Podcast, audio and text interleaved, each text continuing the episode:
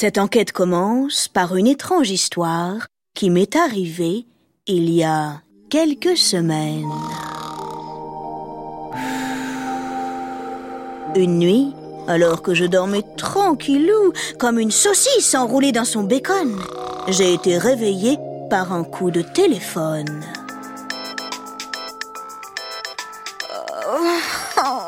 Allô? Allô? Laure? Ma parole, c'était Jimmy. Jimmy, le serveur de chez Happy Nouille.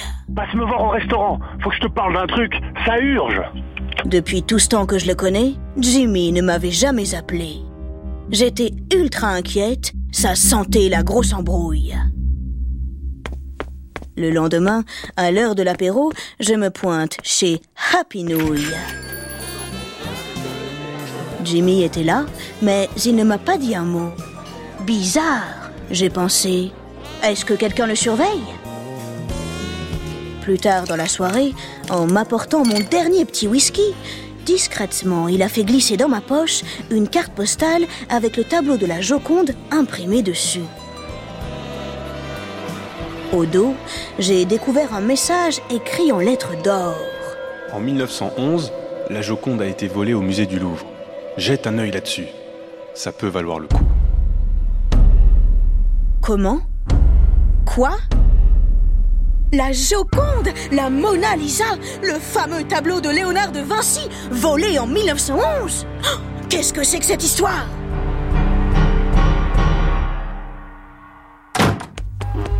Tout de suite, j'ai filé au bureau des Odyssées.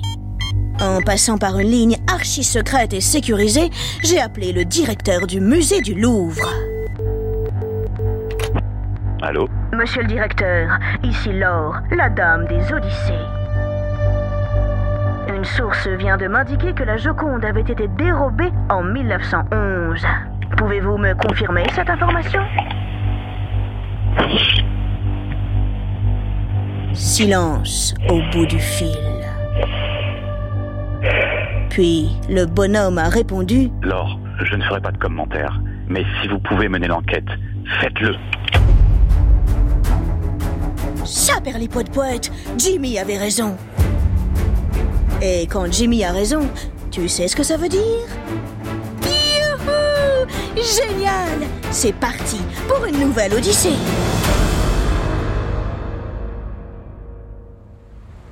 Lundi 21 août 1911. À Paris, c'est la canicule, une chaleur à crever. Il est 7 heures du matin. Le musée du Louvre est fermé. Dans la grande galerie, au premier étage, un homme avance d'un pas mal assuré. Le parquet craque, ses pas résonnent. Tiens, tiens, où va-t-il cet homme? Et qui est-il? Parvenu au bout de la galerie, il s'arrête à l'entrée du salon carré. Il jette un œil à droite, puis à gauche.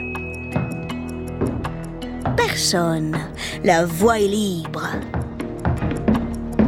Sans hésiter, il fonce sur la Joconde. En quelques minutes, il la décroche du mur, il l'emporte avec lui, puis il se débarrasse du cadre sur les marches d'un petit escalier. À 7h15, notre homme a terminé son affaire. Hop Il prend la fuite.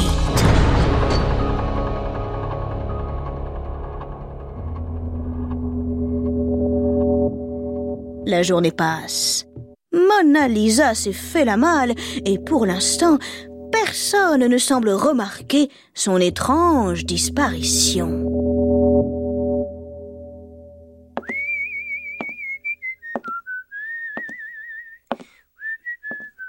Le lendemain, le peintre Louis Béroux s'installe dans le salon carré. Il sifflote, il est de fort bonne humeur car il s'apprête ce matin à commencer un nouveau projet. Il va copier la Joconde. Mais, problème. En lieu et place du tableau sur le mur, il n'y a rien, nada. Enfin, si. Une trace blanche et quatre petits clous.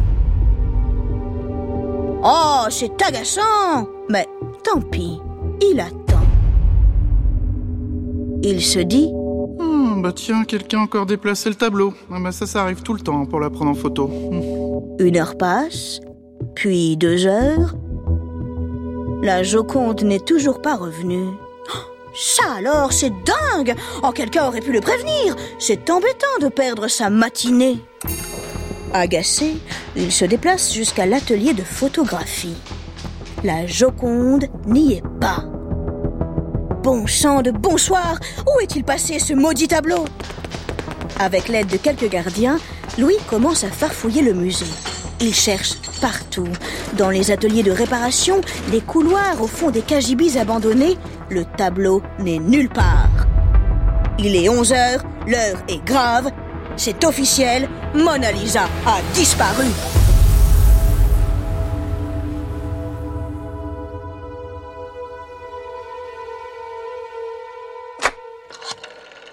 Illico presto, on prévient la préfecture de police.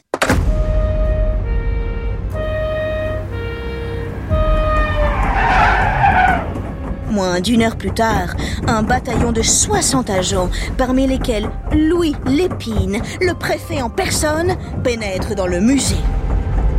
Enfin, l'enquête peut commencer.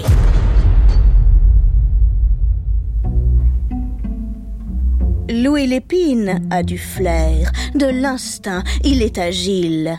Jusqu'à présent, aucune affaire ne lui a résisté. À peine arrivé, il annonce à tout le monde Oh, dans 24 heures, les gars, j'aurais bouclé l'enquête. La vache Ce qu'il est prétentieux 6, 7, Lépine fait fermer le musée. Il passe le Louvre au peigne fin. 12, 13, 14, Il est en train de compter le nombre de pas qui séparent le salon carré de l'entrée de la grande galerie lorsque 36. Chef, venez voir, vite l'un de ses agents l'appelle depuis un petit conduit donnant sur un escalier. L'épine se précipite. Il déboule en trombe, tout essoufflé. À ses pieds, tristement abandonné sur le sol, il découvre le cadre en bois de la Joconde et à côté, la vitre qui protégeait le tableau. Le préfet se penche. Il regarde. Tiens, Remarque-t-il, qu'est-ce que c'est que cette drôle de tâche? Il vient de repérer une trace de pouce. Une trace de pouce, c'est une empreinte. Et une empreinte, génial, c'est un indice. Envoyez tout de suite la vitre au labo. ordonne l'épine. À l'intérieur de lui, il jubile. Voilà qui commence bien.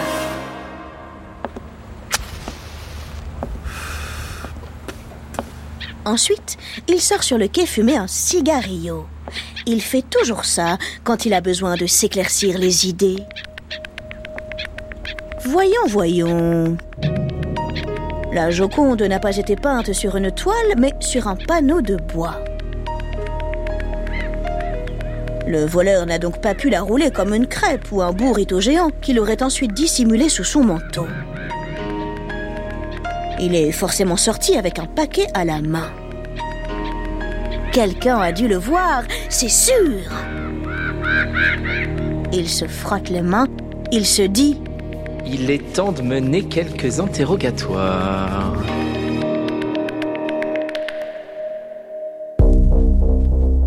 Lépine questionne minutieusement tous les employés. Ils sont 150, au moins. Ça prend du temps, des heures même, mais ça finit par payer. Monsieur Sauvé est le plombier du Louvre. Il était de service lundi matin. Il raconte au préfet ce qu'il a vu de façon très détaillée. Vers 7h20 à peu près, j'ai remarqué que la porte de la cour du Sphinx était ouverte. Je trouvais ça très bizarre. Alors je me suis approché. Et là, encore plus surprenant, je me suis rendu compte que la serrure avait été forcée. J'ai entendu du bruit, je me suis retourné. Un homme était en train de courir dans les escaliers. Sapristi C'est lui C'est notre voleur s'exclame Lépine, tout excité. En un quart de seconde, parce qu'il a appris le plan du Louvre par cœur, il arrive à reconstituer sa trajectoire. De la cour du Sphinx, il a dû ensuite rejoindre la cour Visconti. Et de la bingo Il est arrivé dehors sur le quai. À lui la liberté. La police sait donc à présent par où est passé le voleur. Reste à savoir qui il est. Et ça, la trace de pouce sur le verre pourra sûrement le révéler. Du moins, c'est ce qu'espère le préfet. Les résultats du labo arrivent le lendemain par la poste. Crotte, zut, flûte, ils sont négatifs. Ils ne permettent d'identifier personne.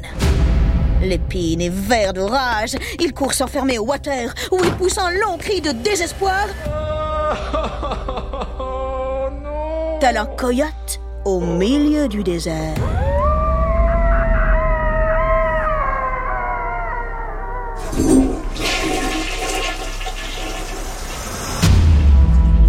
Bon sang de bonsoir Mais qui est-il ce voleur?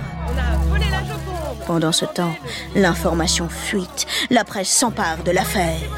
Le vol de la Joconde fait la une de tous les journaux de France, d'Europe et du monde. Qui, quand, comment le public est inquiet Il veut savoir où est passée la Joconde? Diable Et si elle était tombée entre de mauvaises mains?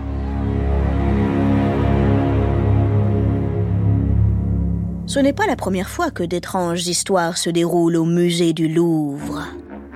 Il y a quelques années, un journaliste avait réussi à s'enfermer dans un sarcophage.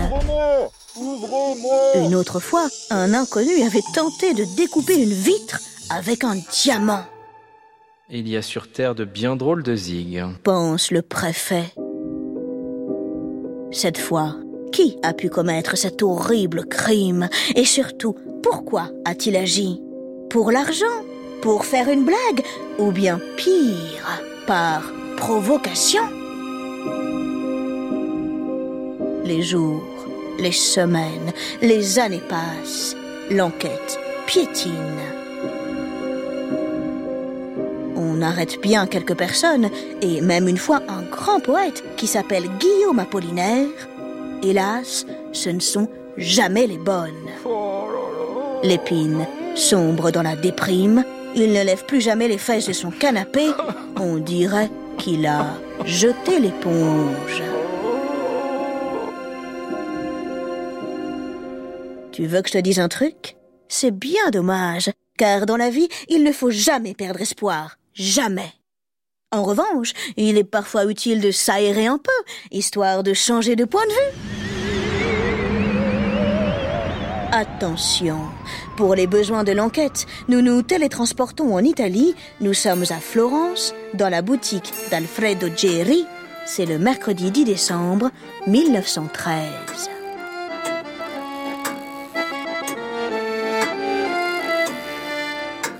Alfredo Geri est un grand marchand d'art.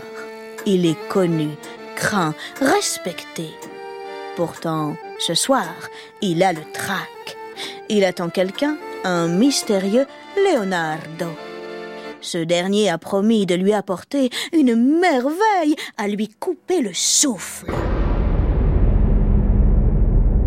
Une merveille? Oh Tiens, tiens, voyez-vous cela? Qu'est-ce que cela peut être, à ton avis? À 18h15, la clochette de la porte retentit. Leonardo entre. Il se dirige tout droit vers Alfredo. Alors, votre merveille, vous l'avez avec vous? Demande le marchand d'art avec l'œil qui frétille. Vous êtes fou Pas ici, c'est trop dangereux. Retrouvez-moi à mon hôtel demain et n'oubliez pas de prendre votre porte-monnaie.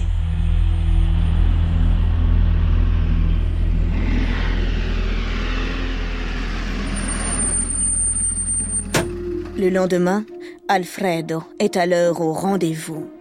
Sans dire un mot, Leonardo lui tend un paquet rectangulaire enveloppé d'un épais velours rouge. Le marchand dénoue un nœud, puis un autre. Le velours rouge glisse. Il tombe à terre sans faire de bruit. Incroyable. Alfredo a les larmes aux yeux. Il n'en revient pas. Ce qu'il tient entre les mains, c'est la Joconde. Youra C'est une contraction de Youpi et Oura. On a retrouvé le chef-d'œuvre de Léonard de Vinci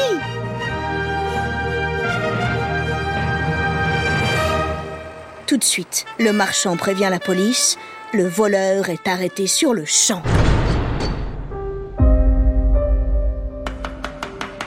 L'épine, complètement retournée par la nouvelle, assiste à son procès. La voix calme et posée, Leonardo raconte tout, absolument tout. Il explique pourquoi et comment il a agi. Il commence par révéler sa véritable identité. Je m'appelle Vincenzo Perugia et je suis italien. Je travaillais au Louvre comme vitrier. Tous les jours, je passais devant la Joconde, je la trouvais magnifique et ça m'a rendu complètement dingue. Pourquoi cette beauté devait-elle passer sa vie en France alors que Leonardo da Vinci, l'homme qui l'a peinte, est un grand maître italien? Alors je l'ai volée. Pas pour l'argent, non, mais pour la ramener chez elle, dans son pays, en Italie. Oui, bon, euh, ça c'est ce qu'il a raconté pour se défendre. Car en réalité, s'il avait vraiment voulu rendre la Joconde à son pays, il n'aurait pas essayé de la vendre à un marchand d'art. Enfin, bref. En sortant du musée, Vincenzo avait tout simplement ramené le tableau dans sa petite chambre parisienne où il l'avait gardé pendant deux ans sous son lit. Personne ne l'avait jamais soupçonné. Le préfet enrage. Comment cet homme avait-il pu lui échapper?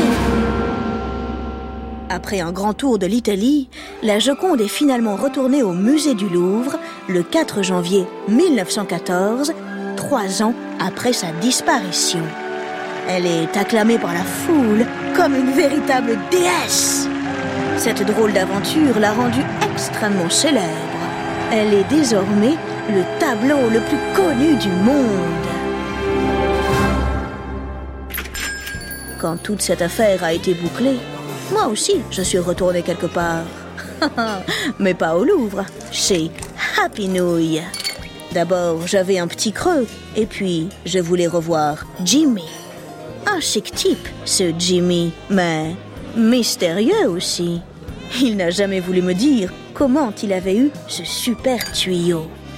Pas grave, chacun a droit à ses petits secrets, pas vrai?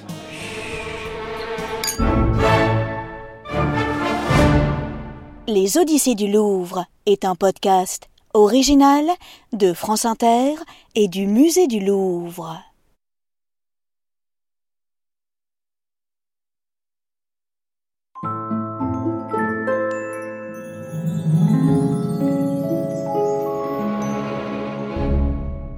Tiens, mais au fait, pourquoi la Joconde n'est pas exposée en Italie, mais au musée du Louvre?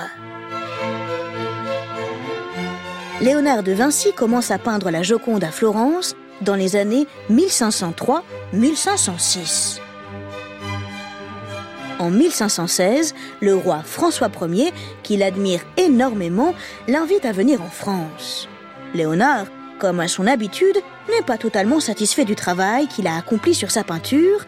Il décide d'emporter le tableau avec lui, histoire de pouvoir y ajouter quelques coups de pinceau. Quelques années plus tard, François Ier décide de l'acheter. C'est ainsi que la Joconde entre très officiellement dans les collections royales. Son destin est désormais lié à la France.